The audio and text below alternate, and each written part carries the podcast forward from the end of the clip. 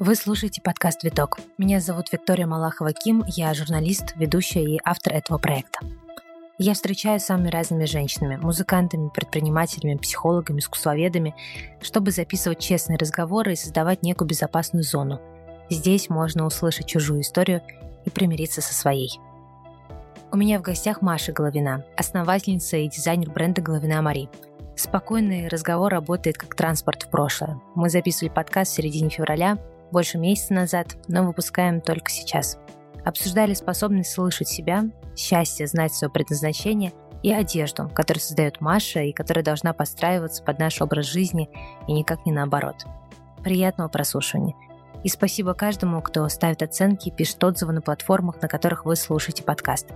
В описании выпуска оставляю ссылку на свой телеграм-канал. Он также называется «Цветок». Там по-прежнему делюсь рекомендациями фильм, книг, мыслями, полезными лекциями, и там же вы можете связаться со мной лично, рассказать, какие темы вас волнуют и о чем еще вы бы хотели услышать.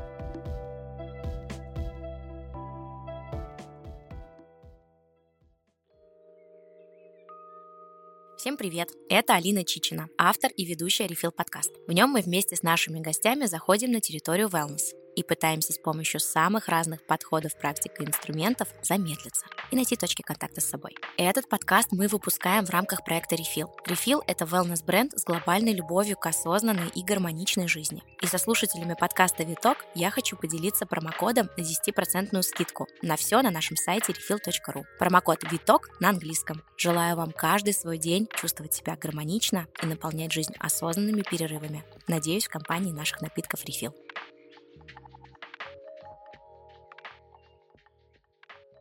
Маша, привет. Спасибо большое, что ты нас принимаешь сегодня в своем очень красивом пространстве. Это мой традиционный вопрос каждой героине, так как мы записываем все выпуски в местах силы, в местах, которые важны. Расскажи, пожалуйста, про этот салон, что он для тебя значит, как он создавался, про детали. Ты мне уже упомянула в разговоре, что декор — это все твоих рук дело, ты все это собирала. Вот просто расскажи, как ты себя здесь чувствуешь, что для тебя это значит. Привет, Вика. Салон, да, как ты правильно подметила, это место силы, а, это место силы не только мое, но и наше наших клиентов, которые сюда приходят и также заряжаются. Для меня это очень важно создавать не только одежду, но и место, в котором будет продаваться эта одежда, потому что мы продаем не только вещи, но и эмоции, которые мы дарим вместе с покупкой. Не совсем правильно ты сказала по поводу того, что это совсем моих а, рук дело. Изначально мы делали проект с Валерией Сергеевой, когда мы нашли это помещение. Конечно, оно кардинально отличалось от того, что есть сейчас. Здесь все было увешано золотом, такой вот прям древнее барокко, безвкусные кожаные диваны. Здесь было турагентство. А, и, конечно, оно не впечатляло настолько, mm-hmm. насколько сейчас впечатляет. Мы его немножко почистили, сделали на совершенный лад, а, сделали красивый цвет стен, убрали все золото, оставили только акцентную люстру, которая над нами сейчас, а, которая является такой изюминкой пространства, и дополнили винтажными предметами интерьера. Их а, на тот момент было гораздо больше до ребрендинга, а уже после ребрендинга мы немножечко сделали такой современный какой-то да, стиль. Вроде бы выбрали винтаж, но он не относит нас к какому-то Франции, Парижу, как было изначально. Оставили какой-то часть винтажной посуды, но закупили что-то современное уже. Да, а, я занималась уже подборкой посуды, текстиля, мебели и так далее, потому что у Валерии не было времени свободного на тот момент. Ну, мне кажется, получилось очень а, современно, а, с какой-то изюминкой, и есть цвет, который mm-hmm. соответствует именно нашему ребрендингу, потому что у нас кардинально поменялась а, стилистика, и мы так немножечко соответствуем нашему фирменному стилю сейчас. Расскажи про ребрендинг, э, знаешь, с какой точки зрения, что было в бренде что тебе очень хотелось изменить. Я это связываю с тем, что рядом в тебе, да, какие-то личные перемены начали происходить? А, не совсем так. Начну с того, что мы абсолютно а, не обращались ни в какую компанию, когда изначально обращался бренд, потому что ну, какие то могли быть компании, когда это были мои личные какие-то средства небольшие, это все так вот развивалось по чуть-чуть, то есть не было каких-то инвестиций, не было каких-то таких вот крупных сразу оборотов, а, вернее, вложений. Поэтому, конечно же, логотип сделала я сама, я его написала от руки. Спустя уже три года я обратилась в компанию, но не просто потому, что мне захотелось что-то поменять. Конечно, мне всегда хочется что-то менять, но здесь мы столкнулись с проблемой, что уже есть бренд с такой фамилией, с таким названием. Эта девушка, она изготавливает сумки, это бренд а, сумок, но она подала заявку на регистрацию и в качестве дизайнера одежды. И, соответственно, она в любой момент могла мне сказать, сори, ну, э, давайте менять название. Чтобы такого не произошло, когда мы уже в планах у нас большое развитие. И чтобы не произошло это на таком этапе, когда мы уже сильно выросли, я решила подстраховаться, и поэтому из-за этой причины мы э, начали менять название. Особо не хотелось как-то совсем менять его кардинально, потому что у нас уже достаточно хорошая своя база клиентов, которые нас уже знают, то есть есть узнаваемость бренда, поэтому мы добавили просто мое имя, и причем это не Мария, а даже Мари, чтобы еще сузить круг э, головиной Марии, которая вдруг где-то тоже существует и тоже хочет э, создавать одежду. И причем даже обычно по правильному имя, затем фамилия идет, да, на... да. мы сделали наоборот, чтобы нас не теряли, потому что были риски, что нас могут потерять. Мы и так столкнулись с ними, хотя незначительные изменения, но нас прям на один момент как-то потерялись, потеряли наш, нас клиенты. Вот, поэтому Головина Мари была Головина, стала Головина Мари. Мы обратились в агентство, где нам все, все, все как-то поставили на свои места, то есть в принципе ничего не изменилось, но то есть стало как-то более изысканно, более современно и как-то вот появился свой какой-то язык, которым мы общаемся с публикой, как-то все стало на свои места. В общем, вот я прям не пожалела. И, соответственно, я так вдохновилась э, ребрендингом, что мне даже захотелось поменять интерьер салона, хотя этого это не требовалось абсолютно. Здесь все соответствовало, еще все было очень красиво, и даже многие наши клиенты не понимали, ну зачем, куда, и так все шикарно. Но как-то вот я почувствовала, что будет какое-то несоответствие, что здесь осталось все прежнее, а мы как будто бы уже немножечко другие. Поэтому с этим связан, собственно говоря, и ребрендинг пространства, где мы сейчас, и ребрендинг нашего бренда. Я попрошу сейчас тебя, может быть, кратко вообще рассказать про путь, который ты проделала, чтобы оказаться вот в этой точке, в которой мы есть. Это явно не финальная точка, ты сама сказала, что у тебя большие да, планы и взгляды на будущее, но мне интересно, я думаю, людям, которые, может быть, не знают этого пути, послушать, вот с чего все началось. Это такая интересная история, и она я постараюсь очень кратко рассказать, потому что это действительно временной промежуток 11 лет, и это действительно очень интересный путь а, становления тем, кто есть сейчас, и а, нахождение в этом месте. я очень кратко постараюсь. А, у меня был магазин в Нижнем Новгороде, мультибрендовый магазин российских, европейских брендов. И э, все было, в принципе, неплохо, хорошо, но я однажды столкнулась с тем, что мне не хватает а, чего-то особенного для ассортимента. То есть я как будто бы не смогла уже находить то, что хочется именно мне носить. Потому что для меня важно делать то, что, от чего я кайфую, что мне приносит удовольствие. Я не могу продавать, выставлять в своем магазине то, что мне не нравится, на чем я просто заработаю денег. Я хочу зарабатывать, и чтобы это приносило мне удовольствие. Это, наверное, очень сложно и не совсем правильно, но я не ищу легких путей, поэтому это вот как-то так. И я просто начала искать, что-то смотреть, а, и просто понимать, что вот наверное, я готова. Хотя мне очень часто задавали вопрос, почему ты сама не создаешь одежду, ты так любишь э, это дело, любишь э, вещи, классно их преподносишь и миксуешь, и у тебя есть свой стиль узнаваемый. И, ну, так как я просто всегда все делаю интуитивно, я просто прислушиваюсь к себе и понимала, что вот не время. Ну вот не хочу, не готова. Я понимала, что это не легкий путь. И столкнуться с какими-то вот ситуациями такими сложными сложными, я не готова. И просто в один момент ночью, мне просто я просыпаюсь, меня осеняет, э, что я готова. Ну вот все, вот что бы ни случилось, я справлюсь. Ну то есть для меня очень важно вот какой-то мой вот внутренний такой вот mm-hmm. позыв, что делай, у тебя вот сейчас все получится, подходящее время. У меня не было денег абсолютно, что самое интересное. То есть у меня как раз шел ремонт в магазине в Мяте, очень дорогой ремонт, а, большие были вложения. То есть мы сделали конфетку из просто из ничего. Это было разрушенное какое-то здание, там продавался какой-то свет, э, ну то есть вот просто это абсолютно другая картинка.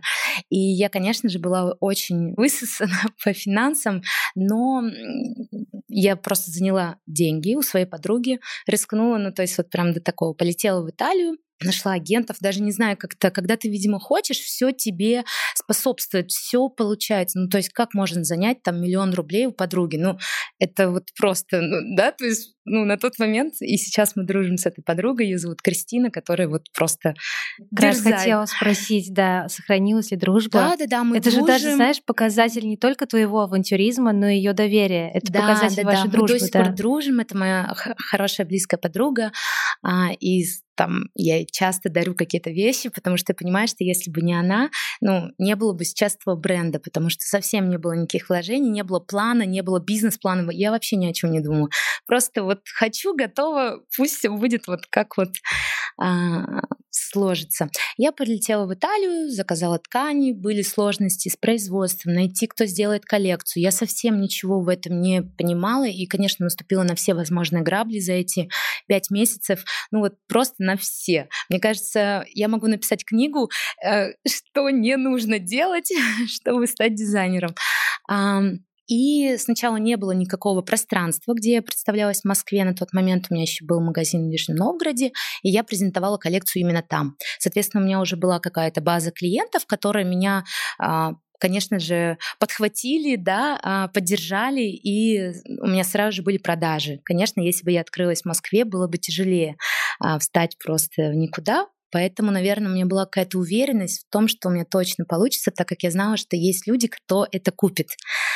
А, поэтому им тоже большое спасибо, что они поддерживали, покупали. И есть люди, которые до сих пор клиенты, являются нашими клиентами. Это, конечно, не может не радовать. И, э, наверное, полгода мы представлялись там, и летом я поняла, что у нас уже прибавляются клиенты из Москвы, мне нужно что-то делать. Я снимала рейл в каком-то шоуруме. Потом я снимала маленькое 10-квадратное пространство на Патриарших. Я думала, что если я стою на Патриарших в подвальном помещении, где мне нужно вот такими вот туннелями меня там находить, то все будет классно. Главное стать на Патриарше. Это тоже была моя ошибка.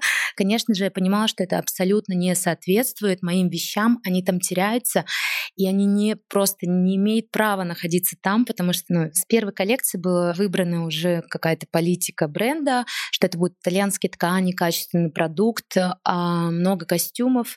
Поэтому я понимала, что абсолютно не смотрятся мои вещи в том пространстве, и мне даже туда стыдно в один момент стало приводить клиентов, поэтому я начала искать что-то новое, нашла следующее помещение, оно тоже не соответствовало моим каким-то представлениям, но так как у меня не было больших денег, э, инвесторов, повторюсь, да, я то есть сама маленькими шагами где-то копила, откладывала, то есть я не могла сразу встать в какое-то классное пространство, поэтому это такой был постепенный длительный путь маленькими шагами. А в том пространстве побыла где-то, оно было небольшое, где-то 45 квадратных метров, но оно тоже было так уединено. И я там побыла полгода, и та же ситуация, я понимаю, что мне здесь тесно, что это все не то. И вот это уже было мое помещение, которое я нарисовала себе. Мы просто открываем циан, и я вижу его. Видимо, оно вот просто было вот для меня. Хотя был не очень там хороший месяц по продажам, то есть я не могла себе позволить это помещение, оно э, ну, в несколько раз дороже по аренде, чем то, что у меня было. Но я, так как я рискованный человек, я просто поняла, что я чувствую, что надо. И я помню, как я прихожу с супругу и говорю, ты знаешь, я поняла, как мне увеличить продажи. Он говорит, да ты что, как? Я говорю, мне нужно просто красивое пространство, где наши вещи раскроются, где они действительно будут э, стоить своих денег, куда захотят приходить девушки. То есть и у меня вот эта картина вся в голове просто крутилась. Он говорит, расскажи, какой. Я ему описываю. А мы еще как раз недавно вернулись из Парижа, и я ему описываю, вот такие там окна, двери, вот хочу вот так, чтобы залы были большие, туда-сюда, чтобы однажды сделать а, показ. И все, мы открываем просто циан, и она нас ждет. Конечно же, так как я дизайнер по образованию, э, дизайнер интерьера, я умею разглядеть э, в каком-то, да, не в очень выгодном пока свете пространстве, но нарисовать уже, что там будет. Поэтому я понимала, что из, из того вроде бы не очень привлекательного помещения можно сделать что-то очень стоящее. И э, буквально несколько дней оно стало уже нашим.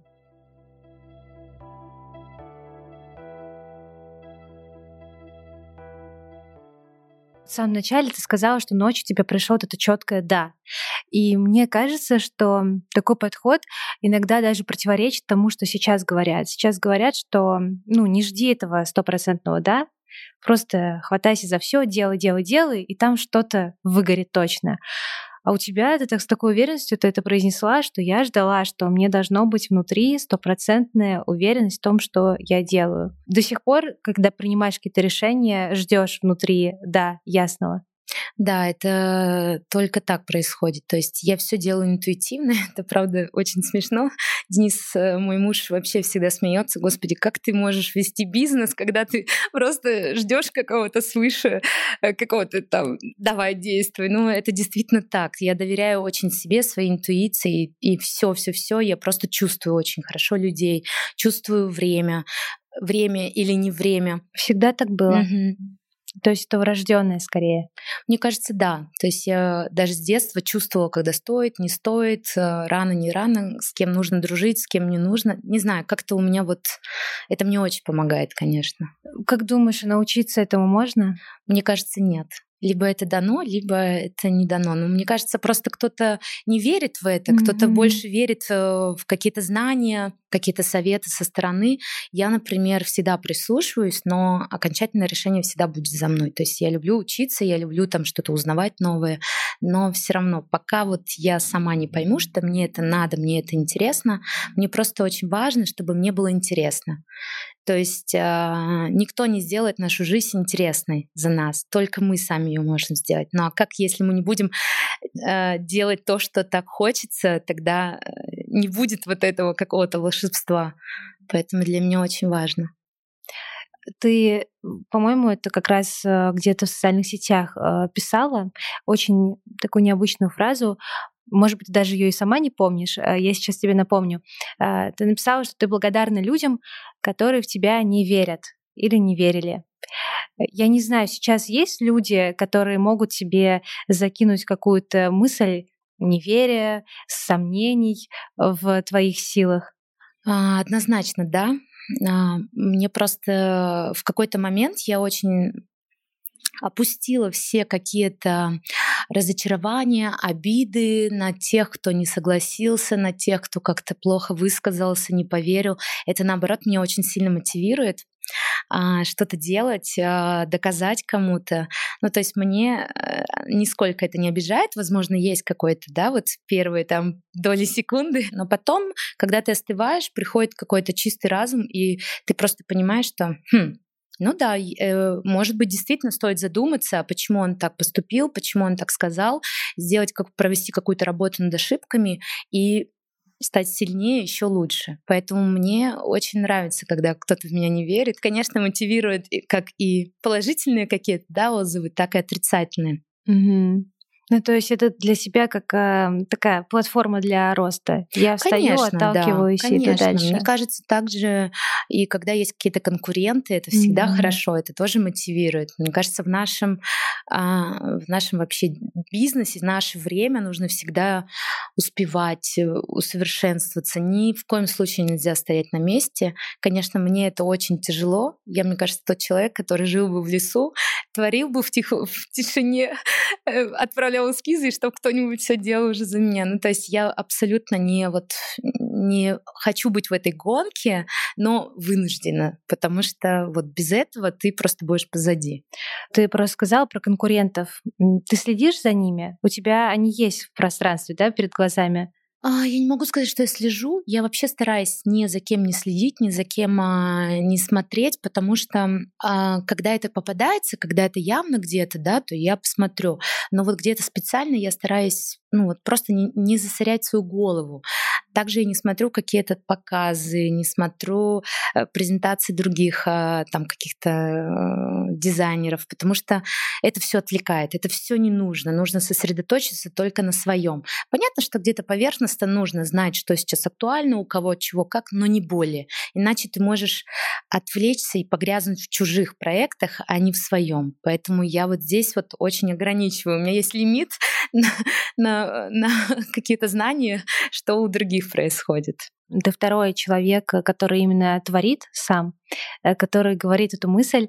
Э, недавно мы брали интервью у Константина Кочегова, это стилист по волосам, прекрасный какой-то список его клиентов, и он произнес вот то же самое, только про волосы. Говорит, я специально отписался от всех стилистов по волосам, потому что я понимаю, что, может быть, не осознавая этого, просто бессознательно я могу повторить могу Согласна. на свой у меня опыт, тоже взгляд самое. наслоить. Да. То же самое. У меня очень а, развита а, зрительная память, просто фантастически как-то. То есть я где-то могу увидеть на улице, где-то могу у кого-то увидеть, и просто могу невзначай это где-то повторить, выдать, но это не то, что я вот, вот я повторяю, копирую.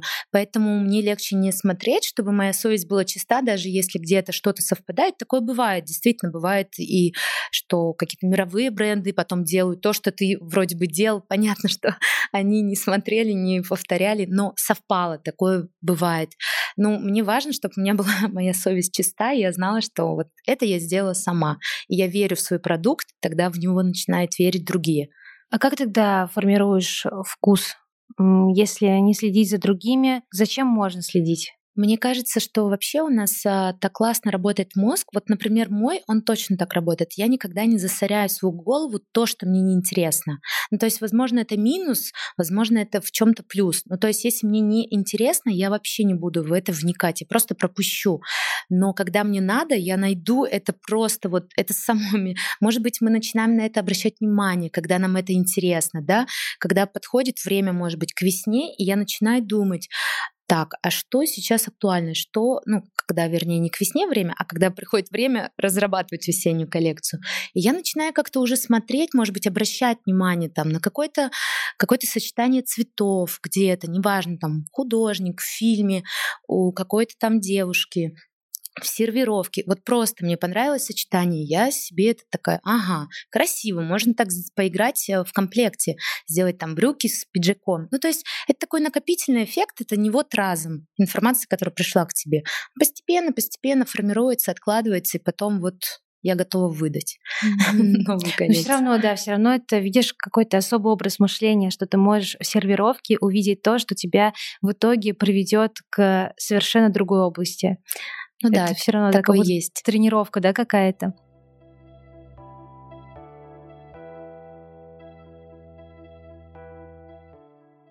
какой ты руководитель. Есть ли в тебе лидерские качества? Как ты работаешь с командой?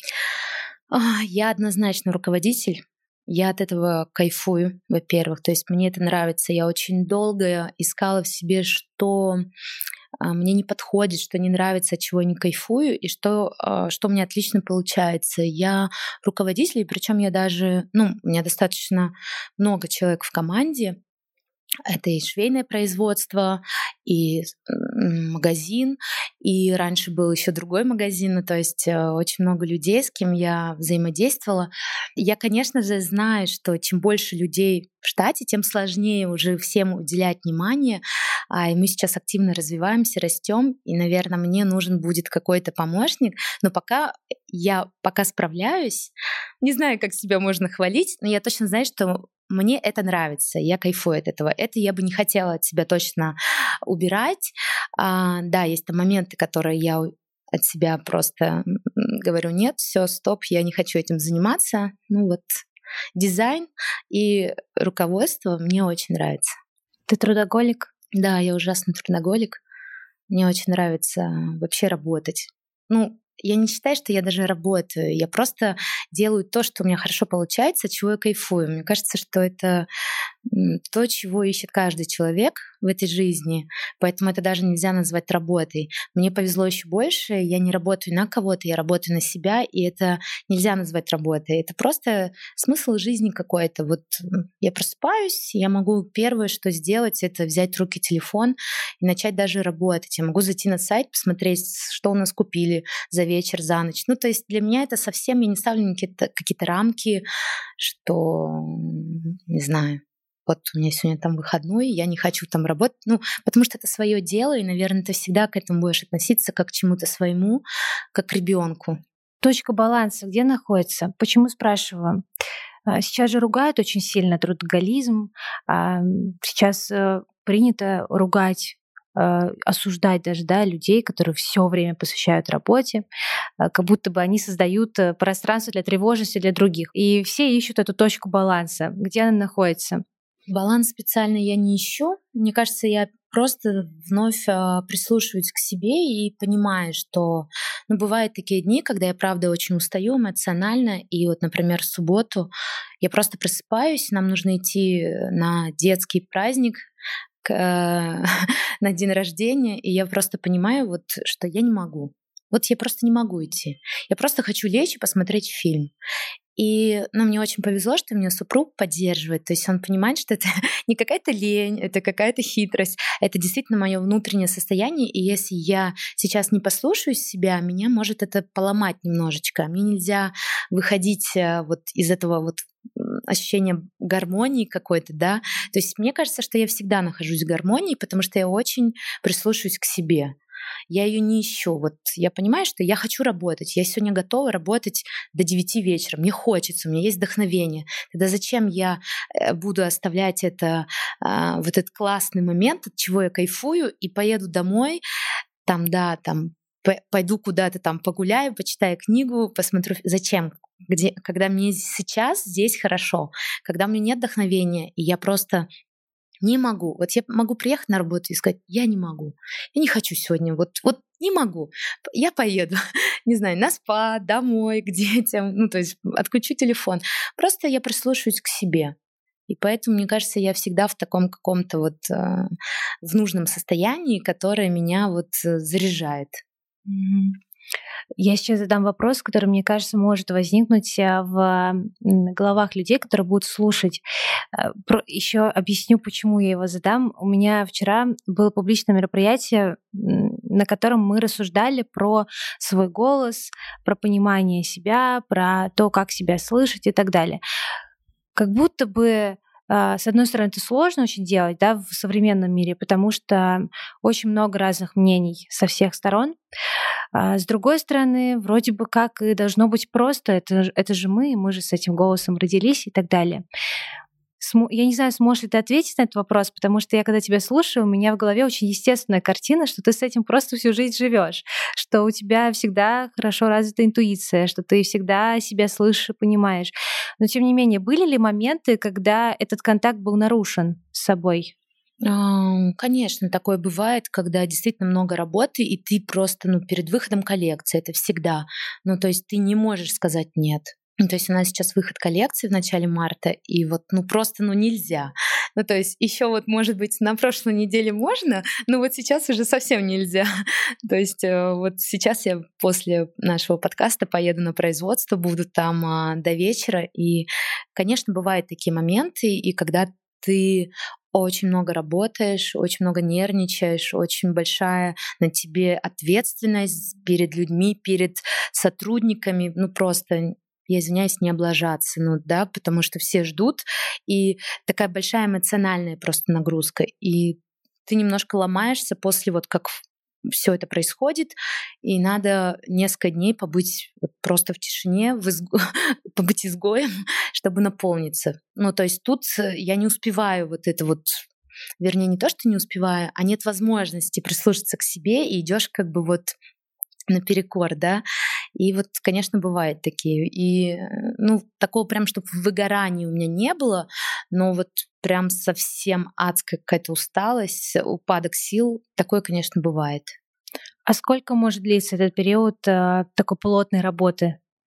Плотной работы, ну, может, месяц. Mm. Вот прям плотный. Я просто вначале все кажется, я мой минус, я не умею рассчитывать время. Мне все кажется, что да, господи, еще месяц. Ну, месяц. А потом я забываю, что есть выходные, есть какие-то внеплановые праздничные дни, когда не работает производство. Такой что? Ну, наверное, у всех так, э, у большинства, кто все оставляет на потом, напоследок, хочется просто с каждой коллекции все заранее, все, чтобы вот спокойно презентоваться, но никогда вот просто все в последний момент, все, все вот это вот нервно происходит. Ну, ты сказала, что побыть в тишине несколько дней — это один из твоих рецептов. Что еще нужно, чтобы восстановиться? Я на самом деле, так как очень много, правда, общаюсь с людьми, мне приходится, да, а я правда устаю от людей. Я очень устаю от людей, и мне нужно вот просто посмотреть фильм. Наверное, самое лучшее лекарство — это пойти погулять в лес с семьей, с детьми, подурачиться. Ну, то есть вот, правда, дети, они... А, ты забываешь с ними, когда ты убираешь телефон, ты просто погружаешься в эту какую-то их вот искренность, наивность, вот это вот детство, э, дурачишься, смеешься, и ты правда, у тебя мозг отдыхает.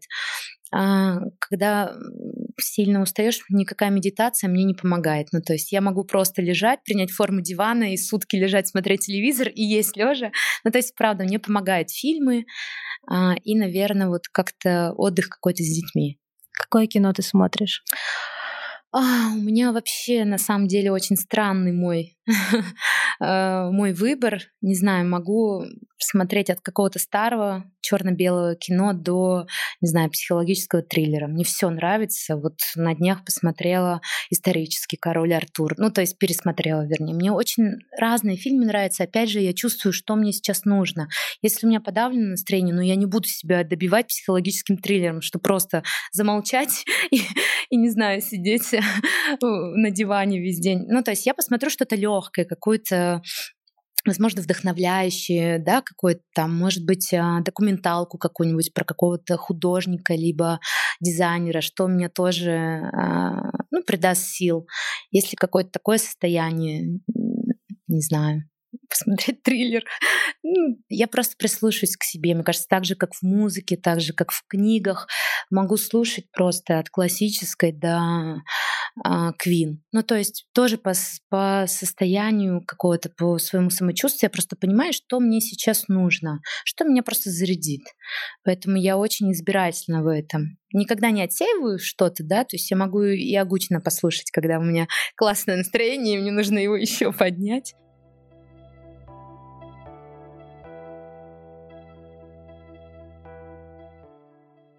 Верну еще раз к бренду. И можешь ли ты сформулировать а, главные, может быть, ценности, которые в него заложены? И, не знаю, есть громкое слово «миссия», но оно мне в целом нравится. Вот а, есть ли у бренда и у тебя, как у создателя, миссия и ценности? Однозначно есть э, ценности. Я хочу, чтобы э, женщина прекрасно выглядела просто ежедневно, и э, одежда должна подстраиваться под наш образ жизни. Не мы под одежду, а наоборот. Если честно, я не придаю такого большого значения вот всем этим фразам. Мне кажется, одежда сама говорит за себя. Когда человек ее просто приходит, примеряет, он видит от бирки до упаковки, от, от пространства до консультантов, которые вежливо общаются классно консультирует, здесь приятная атмосфера. Ну, то есть все это в совокупности, и есть какая-то, не знаю, может, забота о женщине. Это большой, большая работа, большой труд э, огромного количества людей, и мне как-то не хочется кричать, а о чем это, но не хочется обесценивать, что это просто вещи. То есть это что-то больше, но мне кажется, для каждого человека это что-то свое. Он сам понимает, когда он надевает эту вещь, он ее покупает, он сам, мне кажется, понимает, что это для него. Когда слушаешь э, дизайнеров и основателей брендов одежды, э, я даже, да, когда слушаю их интервью или с ними лично разговариваешь, мне кажется, всегда можешь заметить, с какой гордостью и даже, наверное, теплом, а, э, гордость и тепло, они говорят про а, своих а, клиентов, про тех людей, которые их выбирают. И есть у тебя какие-то, может быть, истории от а, тех женщин, которые покупали твою одежду, а, что-то с ними происходило или для чего они эту одежду выбирали? А, ты знаешь, Вик, когда у меня был а, вот свой магазин, а, я очень часто сама контактировала с клиентами, и мне ну, я больше получала какой-то обратной связи. Они со мной больше делились. Сейчас а, я не так много времени провожу здесь, и не всегда успеваю читать какие-то отзывы, которые пишут. Поэтому у меня не то чтобы она потеряна, эта связь, но она немножечко сократилась. Поэтому, возможно, таких ситуаций и больше, но я просто, возможно, их упускаю. Но я точно знаю, что самое частое какое-то сообщение, обратная связь, что а, просто какое-то невероятное количество комплиментов делают в нашей одежде. Ну вот ни в чем. Вот мне не делали, а вот в вашей, ну вот, про, вот это, наверное, самое частое, что я улавливаю. Может быть, что-то было еще особенное, может быть, у кого-то поменялось, не знаю, благодаря нашему костюму, поменялась там жизнь, его взяли на работу, возможно, такое. Мне кажется, что у нас просто клиенты, а, они, у них нет так много времени, вот, наверное, с нами делиться. То есть они это занятые девушки, а, которые работают. Э, я уверена, что у нас такая аудитория, большинство из них.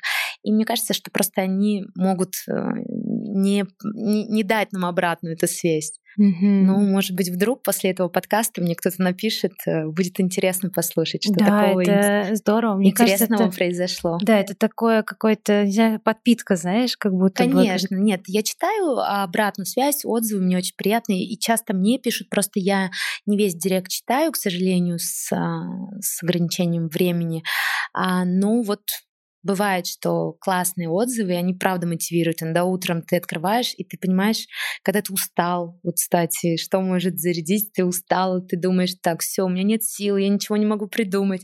И кто-то пишет какой-то классный отзыв, и ты понимаешь, боже, ну вот, ну иди, соберись, ну вот ты же понимаешь, что ты нужна, твои творения нужны. Посмотри, как э, человек счастлив. Ты создаешь одежду для женщин. А, можешь ответить на вопрос, э, женщина для тебя — это кто, какая она? Женщина — это вдохновитель в первую очередь. То есть мне важно, чтобы у нас даже есть а, на сайте раздел о бренде, где можно почитать, и мы писали, что для меня, вернее, я там писала, там мои цитаты, что для меня очень важно а, быть и вдохновителем для женщин. Ну, я правда являюсь таковой, мне часто это пишут, и тем самым этой одеждой а, ее вдохновлять на что-то новое. Пока, если женщина не нашла свое вот это какое-то предназначение, может быть, благодаря одежде это получается сделать. То есть она одевает, она видит себя в этой одежде, одежда ее не затмевает, и только подчеркивает ее какие-то преимущества, ее особенность, ее уникальность, и она начинает чувствовать себя по-другому, вести себя по-другому, и начинает э, как-то увереннее, не знаю, идти в этот мир, и тем самым начинает вдохновлять других, потому что она меняется, кто-то смотрит на нее, тоже хочет меняться. И это такая, мне кажется, классная цепочка, когда женщина просто вот начинает быть вдохновленной и вдохновлять. Я вчера прочитала интересную одну фразу, э, когда вот готовилась к этому мероприятию про аутентичность. Э, Виктор Франкл, я думаю, знаешь, автор многих книг и психолог, он написал про то, что Аутентичность — это приобретение смысла. То есть, когда мы приобретаем смысл того, что нас заставляет жить, чувствовать, проживать каждый день, а, мы понимаем, кто мы есть. Вот не знаю, задавал ли ты себе этот вопрос, может, я тебе его впервые задам, но ты понимаешь э, смысл того, что ты делаешь каждый день и для чего ты живешь? Ну, мне кажется, как раз вот э, я это осознала, когда стала дизайнером. Ну, то есть я понимаю, что я вот должна это делать. Я почувствовала, что просто я как проводник, да, между Богом и жизнью, и Он просто через меня творит. Я просто чувствую, что у меня это получается, это выходит, и нужно это делать. Ну как можно оставить э, Э, если я от этого кайфую, от этого кайфуют, от моего конечного результата кайфуют люди. Мне кажется, это так удивительно.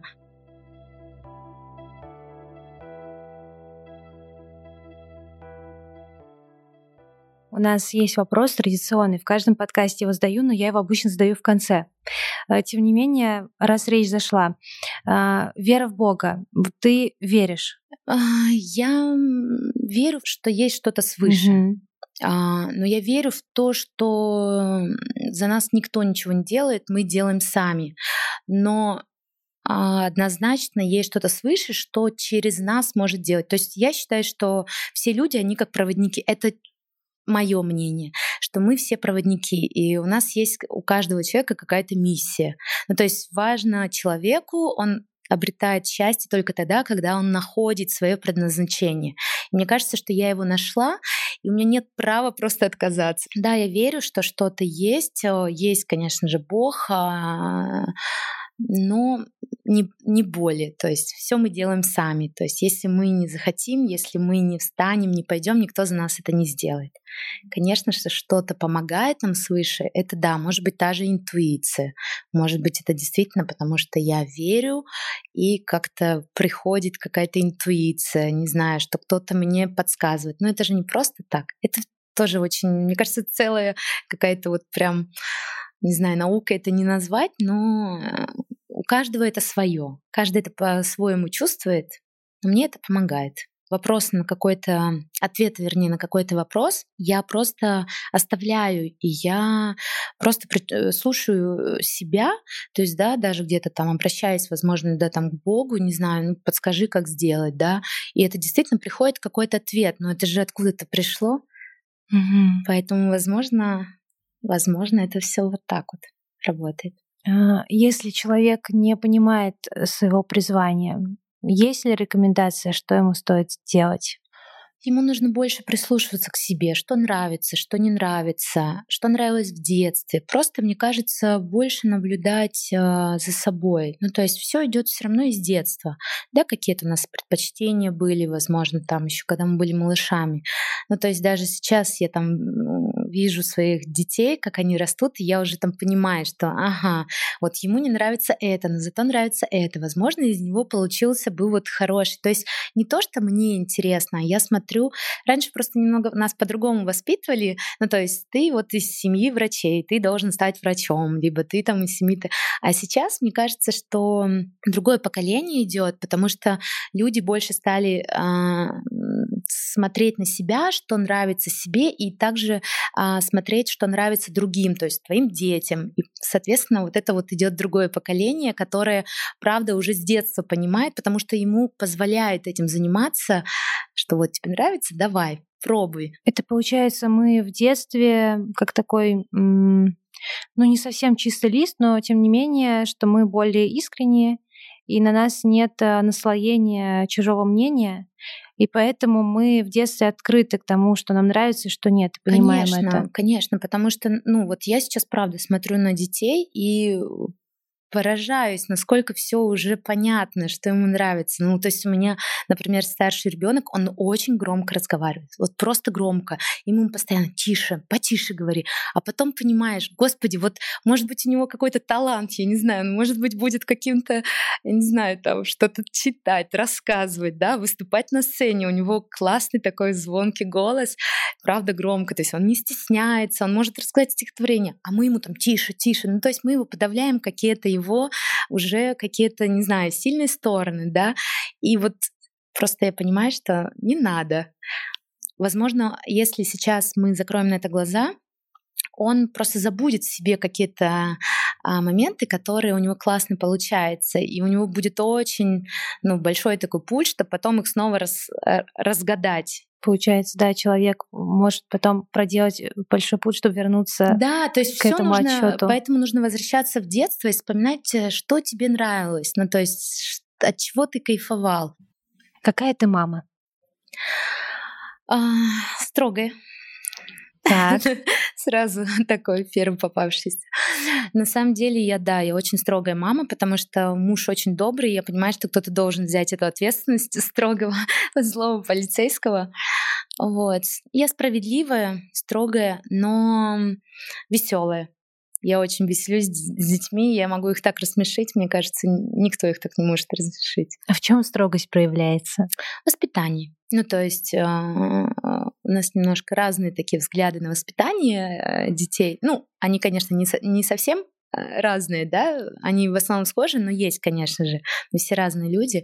Ну, какие-то моменты не, я не разрешаю делать, например, там за столом дурачиться, либо есть, а, не знаю, протыкать мясо палочкой от роллов. Ну зачем, когда есть вилка? Ну, то есть муж говорит, «А, он ребенок, ну пусть. Нет, как бы нельзя. Ну, то есть такие какие-то мелочи, то есть больше этикет, наверное. То есть им нужно показывать хороший пример. Mm-hmm. Все, что мы, ну, смысл, если я ребенка учу, э, учить там говорить доброе утро, либо спасибо, если сама не буду говорить. Ну, то есть они просто смотрят на нас.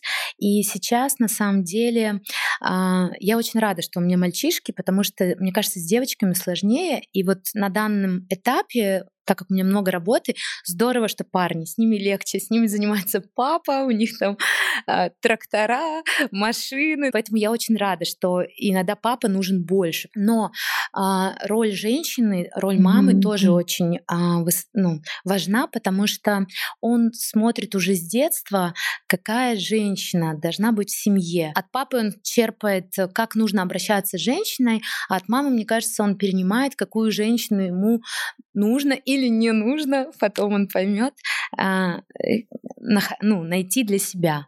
Наверное, вот так вот. Нет чувства вины э, за то, что ты много работаешь? У меня было раньше было чувство вины, но потом его нет, потому что я очень много разговаривала с мужем и переживала, что я работаю. Если с первым ребенком я год сидела с ним, то у второго уже у нас сразу уже была няня, и я там, ну, достаточно быстро вошла в рабочий ритм. Я мы с мужем как-то мы поняли, что лучше, когда мама счастливая и наполненная, пусть и не весь день, чем страдающая, когда я была, мне кажется, вот тот год, когда я сидела с ребенком, не могла выйти из дома. Ну, то есть я была намного, мне кажется, а, ну, как-то хуже, чем вот когда меня видят меньше, но зато я прям вот прихожу, пусть уставшая, но я супер отдаю себя им полностью. Поэтому сейчас, то есть, у меня нет никаких обвинений, то есть я понимаю, что я все делаю правильно. И муж всегда поддержит, он говорит, что они будут тобой гордиться, но они и сейчас уже гордятся, поэтому ты все делаешь правильно, и никогда нет такого, что ты опять на работе. Ну, то есть я тоже чувствую какой-то баланс, что, ага, я долго там задерживаюсь на работе. Так, все, нужно сегодня побыть с детьми. Мне это самой уже хочется, поэтому опять это как-то восполняется в нужный момент. Вообще интересно, что мы до сих пор, да, спрашиваем, э, ну, я говорю мы, но в целом, что мы об этом говорим как общество, а про работающих мам, э, с этим вопросом, да, к ним подходим. Не испытываете ли вы чувство вины, там, не вините ли вы себя, не винит ли ваш партнер вас? А как будто бы вот вроде мы такие современные, а все равно шлейф вот этот еще тянется, да, что женщина должна сидеть там с ребенком, она его родила там три года или сколько декрет сейчас у нас. Да, я наверное, в будущем, может быть, лет через 10 такие разговоры уже не станут настолько актуальными. Но сейчас я даже смотрю на а, своих а, знакомых и подруг, которые рожают детей, и ну, есть такое, я прям вижу, что как будто бы не дают себе разрешения, что ли, какое-то осуждение есть, да? Да, вот это внутреннее, вроде бы как бы внешне уже не осуждают, мне кажется, главное, чтобы ты сама себя не осуждала. Mm-hmm. Вот это важнее Самое всего. Сложное. Да. Ну, мне кажется, к этому надо прийти, опять же, прислушаться к себе. Не нужно а, навязывать чужое мнение, не нужно смотреть на чужие семьи, как у них, как а, здесь. Нужно просто понять, что вам так удобно в вашей семье. То есть нам с мужем так удобно. Он меня полюбил такую, он полюбил, когда у меня был бизнес, я работала. И он себе просто представить не может, что я сижу все дни дома. Ну, то есть это не я буду. Я потеряю свою какую-то вот а, свой стержень какой-то, да, за, за который он меня вот любит. Поэтому мне кажется, что это выбор каждой семьи. Если есть какие-то проблемы в семье, то это им нужно решать, что да, это мужчине, возможно, не нравится, либо женщине не нравится. У нас все сложилось просто прекрасно, все друг друга понимают, иногда он задерживается, иногда я задерживаюсь, и нам комфортно с этим жить. Это самое главное. А как думаешь, что повлияло на твою самооценку? Я бы даже, может быть, не слово самооценку употребляла, а такое самоощущение. На самом деле у меня всегда были какие-то комплексы, заниженная самооценка. Я из маленького города, где меньше 30 тысяч человек. И поэтому, конечно же, ну, когда я переехала, училась в институте, я чувствовала какое-то, что я отстаю, что я не такая современная, что у меня нет модных джинс, как вот у той девчонки. И, конечно же, я чувствовала какое-то вот давление. Не знаю, как это прошло, это, это не произошло за год, за два, это как-то произошло постепенно. А, наверное, так как у меня хорошая насмотренность, я из э, деревенской девчонки постепенно, даже не знаю, как я оказалась в Москве, это, это не было целей, цели моей жизни, ну то есть как-то все само вот э, произошло. Это четвертый мой город. То есть я родилась в Великом Устиге, училась э, в Кирове, затем жила в Нижнем Новгороде и только приехала в Москву вот 6, э, по-моему, или 7 лет назад. Поэтому, наверное, это постепенная какая-то работа над собой, усовершенствование себя. И оно постепенно сделало меня такой, вот какая есть. И я люблю себя, ну, со своими какими-то недостатками, особенностями. Наверное, это еще плюс возраст. Ну, то есть, когда тебе 20, ты все время к себе цепляешься, придираешься, а когда тебе уже 35, как мне, ты уже просто понимаешь, да отстань ты уже от себя, ну просто ты классная, вот просто кайфуй и живи. Тебе уже 35, ну то есть время очень быстро летит, поэтому не хочется тратить время вот на вот это вот все. То есть важнее не кто ты, не как ты выглядишь, а как ты себя ощущаешь. наверное, вот это вот у меня э, ну, победило, да, какие-то вот цепляния к себе. Поэтому я стала, я просто поняла, что не нужно быть самой-самой-самой да, чтобы быть счастливым. Нужно быть просто вот самой собой, и э, как-то от этого все будет э, лучше. А счастье это что? А, счастье такое, такое, такое, такое слово. А, ну, счастье, оно может быть как мин, какое-то сиюминутное, да, то есть какие-то эмоции. Не знаю, счастье, наверное, это